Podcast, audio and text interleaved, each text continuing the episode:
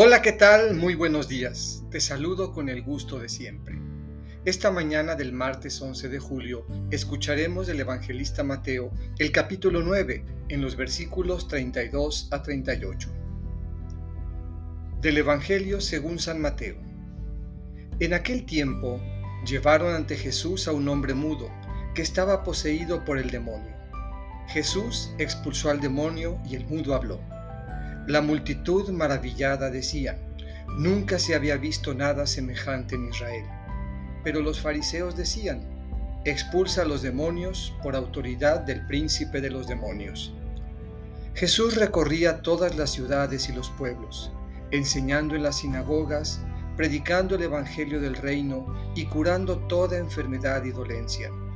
Al ver a las multitudes, se compadecía de ellas, porque estaban extenuadas y desamparadas, como ovejas sin pastor.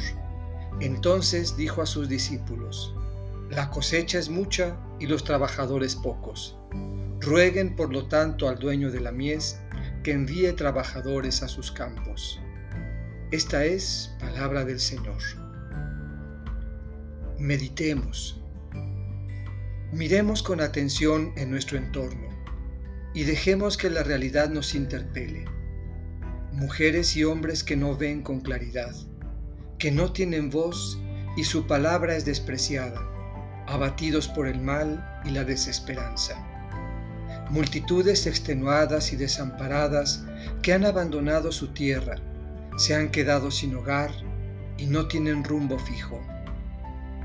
Nuestro corazón como el de Jesús se compadece de ellos.